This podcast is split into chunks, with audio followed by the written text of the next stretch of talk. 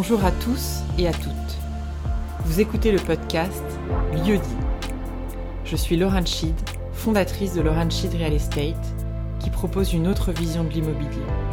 Un immobilier conscient, écologique et engagé qui replace le bon sens et le savoir-faire au cœur des projets architecturaux. N'hésitez pas à visiter le compte Instagram Laurent Schied Real Estate si vous voulez en savoir plus. Dans ce podcast, j'invite chaque mois une personnalité à nous dévoiler les lieux qui ont marqué sa vie, qui lui ont permis de grandir ou qu'elle a dû au contraire quitter, ses adresses coup de cœur et ses repères incontournables. Je vous souhaite une belle écoute.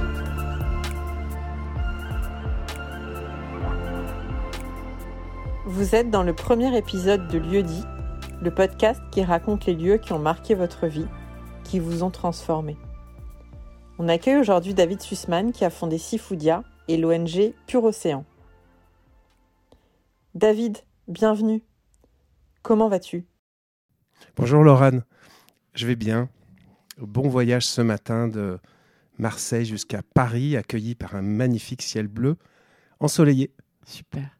Alors ici, on fait tomber les murs pour rentrer dans l'intimité des maisons. On essaie de savoir ce qui se passe derrière les murs et qui nous fait grandir. Toi, David, il y a des lieux qui ont bercé ton enfance. Tu nous racontes? Bien sûr, avec plaisir. On peut commencer sur euh, euh, mes premiers souvenirs. Nous sommes à Marseille, dans un quartier qui s'appelle Montolivet. Vous savez que Marseille, c'est plus de, 20 quartiers. Euh, donc, et Montolivet se trouve dans le 12e arrondissement, sur les hauteurs. Et c'était une maison de ville dans un, dans un petit village, pas très loin d'une église, dans une impasse.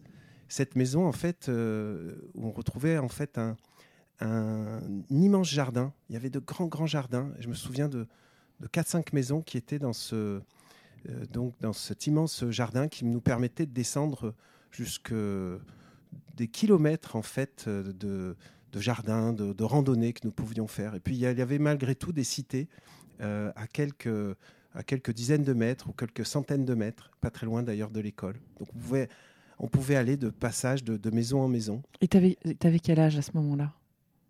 J'avais 5 ans. Ah ouais, tu étais tout petit. J'avais 5 ans et je me souviens de cette grande maison avec ses grands escaliers, la chambre de mon frère, euh, euh, donc que je partageais avec mon frère lorsqu'on ouvrait ses, volets. Euh, donc persienne marseillaise avec des tomates au sol, vous savez, cette couleur ocre rouge euh, typique. Euh, et, surtout ces arbres et ces grands pins, en fait, qui étaient magnifiques, qui faisaient peur avec cet immense portail, qui faisait très peur lorsqu'on arrivait le soir en hiver ou à l'époque on avait beaucoup de neige. Super, donc ça c'est la maison qui a bercé ta petite enfance finalement, c'est ça? Et puis plus tard, il y a eu un autre lieu? Alors il y a eu énormément de lieux qui ont bercé mon enfance parce que j'ai beaucoup déménagé euh, sur, sur dans des appartements avec ma mère, et puis Paris, et puis euh, la banlieue parisienne, euh, la Canale, euh, Sceaux, Bourg-la-Reine, Meudon, retour à Marseille, puis Aix-en-Provence. donc, tu n'as pas été très enraciné dans une maison, alors du coup, c'est ça Tu as, beaucoup bougé Alors, il y a un lieu qui a beaucoup compté, et qui est celui où j'habite aujourd'hui, qui est la maison de mes grands-parents, en fait, à, à Saint-Barnabé. C'est pas très loin d'ailleurs de Montolivier, dans le 12e arrondissement, qui est une maison que j'ai pu racheter en fait à, ma famille euh, il y a 14 ans aujourd'hui. Donc c'est une maison où j'allais euh, donc euh, tout petit, puisqu'elle est dans notre famille depuis plus de 160 ans, je crois depuis 1855. ce que j'ai vu sur les papiers lorsque je l'ai acheté il y a 13 ans. Et donc cette maison assez extraordinaire aussi dans, le, dans, un, dans, un lieu en fait où, on ne pouvait pas construire pendant des années. Donc vous retrouvez de, grandes vieilles maisons, style euh, bourgeoisie versaillaise, avec énormément, encore une fois, de, verdure, de pin. C'est ça que tu aimes dans cette maison? C'est ce style, cette architecture? Alors j'aime les maisons qui ont une vie. J'aime pas les maisons épurées. J'aime pas les maisons qui n'ont pas de vie, qui n'ont pas d'histoire. Euh, avec, euh, voilà euh, du ciment et autres. Vraiment, euh, c'est des maisons qui, vont me faire peur. Moi, j'ai besoin de savoir qu'il y a une vie. Euh, j'ai besoin de savoir qu'il y a une âme. J'ai besoin de savoir que des gens sont morts, que des gens sont nés. J'imagine tout le temps des, bruits. Et pour moi, en fait, c'est la vie de, de famille, de gens qui, qui, sont là avec nous et qui nous accompagnent. Et j'ai besoin surtout de nature, d'entendre les, animaux, euh, euh, les oiseaux, euh, le vent. c'est très important pour moi. D'accord. Et cette maison, du coup, tu as envie qu'elle reste dans, ta famille? Tes enfants, ils y sont attachés aussi, j'imagine? Bien sûr. mes enfants adorent en fait cette maison. Et puis, c'est une maison donc, de famille depuis toujours. Donc, pour moi, on n'y est que de passage. L'objectif, c'est justement maintenir, maintenir l'existant. Alors, lorsque j'ai fait les rénovations, je crois que j'ai eu d'ailleurs 23 artisans. Je, je, ne cessais de trouver des nouveaux experts, des nouveaux artisans, parce qu'il fallait refaire à la perfection ce qui peut-être avait été fait il y a des centaines d'années. Tu t'es senti responsable, en fait, euh, de cette euh, rénovation-là? Oui, c'est ça. C'était de la responsabilité et c'était voilà, un devoir. Pour moi, c'était un devoir de, de poursuivre euh, ce qui a été fait par les, par les anciens et de passer ça ensuite à, à mes enfants. Mais j'y suis très attaché, j'y suis, j'y suis très bien. D'accord. Et alors ça, c'est les, lieux qui ont bercé ton enfance. Est-ce qu'il y a des lieux à Marseille, puisque tu vis à Marseille, euh, où tu te ressources, où quand ça ne va pas, tu t'y réfugies, où tu retrouves du réconfort au quotidien? Alors, il y en a de nombreux. La première chose, c'est que j'ai des souvenirs très jeunes et j'ai continué à le faire, c'est d'aller au sommet des montagnes.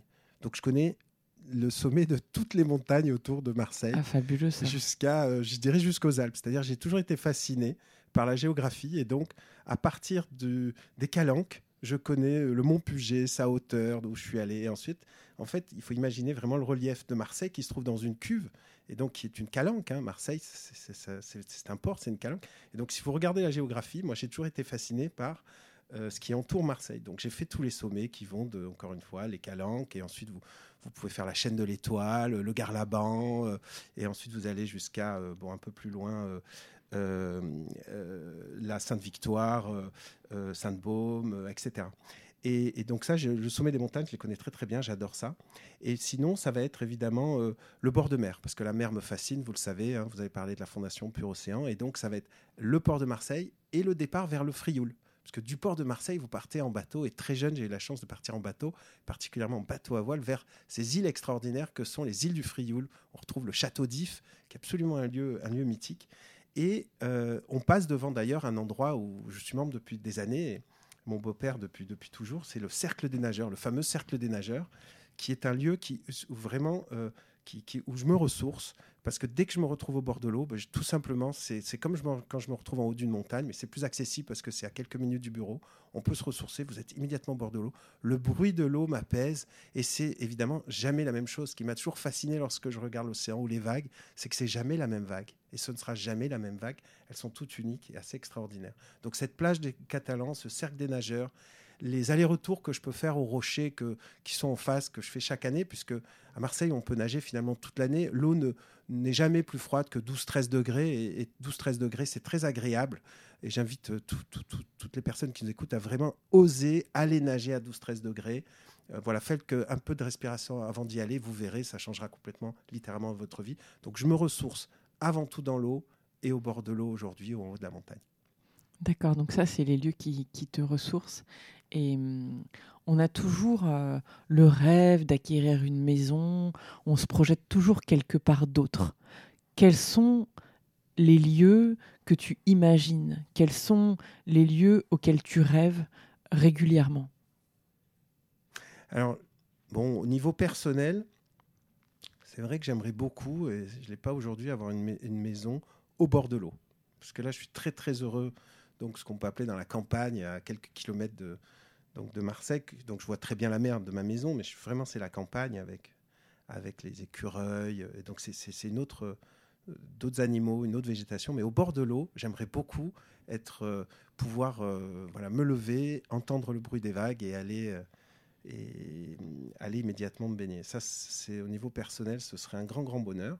Et c'est de plus en plus difficile parce qu'on ne peut pas construire, il y a de moins en moins de biens. voilà, ce serait un changement de vie.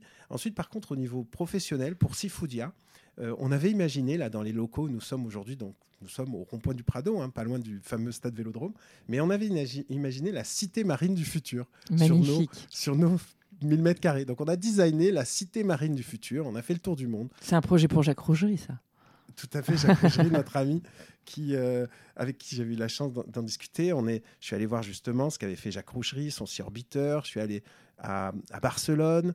Euh, on s'est inspiré de Gaudi parce que Gaudi, en fait, il y a énormément justement dans, dans escaliers, on, on trouve en fait l'inspiration de la nature et de la biodiversité.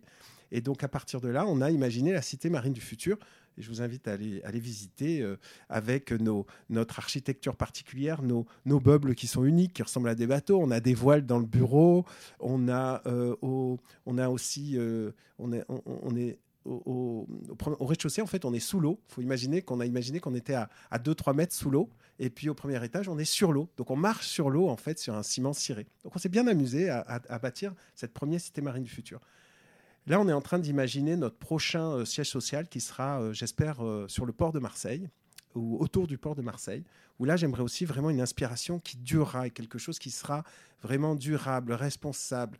Cette nouvelle cité du, futur, mais vraiment marine, en lien avec les ONG, un lieu de vie assez extraordinaire et euh, où il fait bon vivre, parce qu'on reviendra peut-être dessus, mais pour moi, ce qui est fondamental, c'est qu'il fasse bon vivre. Je veux qu'on soit finalement dans nos lieux de, réflexion, de travail, de, création, beaucoup mieux que chez nous. Et j'ai toujours rêvé de bureaux où il fait bon vivre, où on est, où on est bien, et où il y a énormément de lieux, d'ailleurs comme dans une maison, un lieu où où on dort, un lieu où on fait du sport, un lieu où on, dîne, un lieu où on va s'inspirer, un lieu où on va, on va faire de la bibliothèque, un lieu où, etc. D'accord? Pour moi, vraiment, un, lieu de, de, de, travail et d'inspiration, ça doit avoir toutes ces qualités. Donc, on doit être beaucoup, beaucoup mieux là. Et donc, ce prochain social sur le port. Et enfin, mon rêve de, de toujours, c'était justement Inspiration Jacques Rougerie et, et, et, et tous ces, toutes ces personnes qui, rêvent vraiment de l'océan et de la mer comme moi, ce serait qu'on puisse avoir un siège, mais au large du Frioul. C'est-à-dire que moi, j'imaginais que dans, dans 20 ans ou dans 30 ans ou dans 40 ans, à peut-être 10 000 nautiques de Marseille, il y aurait Sifoudia qui serait d'ailleurs un nouveau monde, où serait présent Sifoudia, Foudia et peut-être d'autres entreprises, qu'on aurait créé un monde qui vivrait à 10 ou 20 000 nautiques. C'est une vision très futuriste quand même, tout ça peut-être très futuriste, mais on n'est pas si loin finalement de cette réalité. Donc, euh, je pense que la, tech aujourd'hui nous permettra, et, je pense que les humains, peut-être pas de mon vivant, mais je pense que les humains euh, vivront finalement euh, ces nouveaux lieux. Et, si on regarde ce qui se fait dans d'autres villes, j'ai visité Sydney, Hong Kong, bon, etc., la Hollande. Regardez comment finalement on a avancé sur la mer, on a transformé en fait notre littoral, ce qui n'est pas encore assez le cas à Marseille. On a on a vraiment imaginé la ville de demain et le bien-être pour les habitants. Euh, je suis choqué, par exemple, que nous, à Marseille, on n'ait pas de piscine sur les quartiers nord, on n'a pas d'accès à la mer, on, ne vit pas en fait tous ensemble et on n'a on pas su, on a, on a un port, ce qui est bien, hein, dans le port de, le port de Marseille, l'activité. Euh, ça me convient très bien, mais on n'a pas su, je trouve. Tout n'est pas accessible à tous, en fait, c'est ça ce que tu reprends. Exactement. C'est, mm. on peut vraiment progresser et on a, alors, par contre, convaincu qu'on vit une période de renaissance extraordinaire. Je pense qu'aujourd'hui, cette après-Covid, cette prise de conscience de tout ce nouveau monde, euh, les moyens que nous avons aujourd'hui vont faire que. Toi, tu es très actif. Tu es très actif au service de ta ville, hein, pour la transformation de ta ville. Je, suis le plus actif possible au service de ma ville, avec notamment aussi un projet de transformation qui s'appelle les Transformeurs, pour essayer de, rendre euh, cette ville le, le, plus agréable possible pour, euh, pour ses habitants et je dirais pour un monde meilleur. Parce que tous ensemble, on doit s'améliorer. Je pense que c'est les intrapreneurs et les, les intrapreneurs, les entrepreneurs qui ont la, possibilité, j'en fais partie, d'allouer un petit peu de leur temps justement à la, ville, à la société, à s'occuper des autres qui doivent, qui doivent s'engager aujourd'hui et justement pour des lieux de, de vie parce que c'est notre lieu de vie, c'est notre cadre, c'est notre vivre ensemble. Euh, qui fera que ça peut fonctionner euh, pour la société qu'on a envie de bâtir demain, pour nous, mais beaucoup pour nos enfants et nos petits-enfants. Donc moi, je pense tous les jours à ce que doit être la société dans 30 ans, dans 50 ans. C'est vrai que ça me fait, ça m'a toujours fait rêver. Je sais que tu parles très peu de, tes actions qui sont très concrètes, mais que la lutte euh, contre l'habitat indigne, c'est quelque chose qui te porte beaucoup. Euh, et, donc, euh, et donc ça, c'est un sujet qui, qui, nous réunit aussi. Euh, David, merci beaucoup. merci pour le temps que tu as bien voulu nous consacrer. Merci pour ta générosité. Et je te souhaite de faire tous les projets qui t'inspireront. À bientôt. Merci Laurent. Au revoir. Merci d'avoir écouté Lieu dit. Si cet épisode vous a plu, vous pouvez le partager autour de vous, vous abonner sur votre plateforme d'écoute préférée et nous laisser 5 étoiles pour aider à faire connaître le podcast. Je suis Laurent Schied. Vous pouvez me retrouver sur Instagram, Laurent Schied Real Estate ou sur LinkedIn, Laurent Schied. Si vous avez des idées d'invités ou si vous avez des commentaires, n'hésitez surtout pas à m'envoyer un message. À bientôt sur Lieu et d'ici là, prenez soin de vous.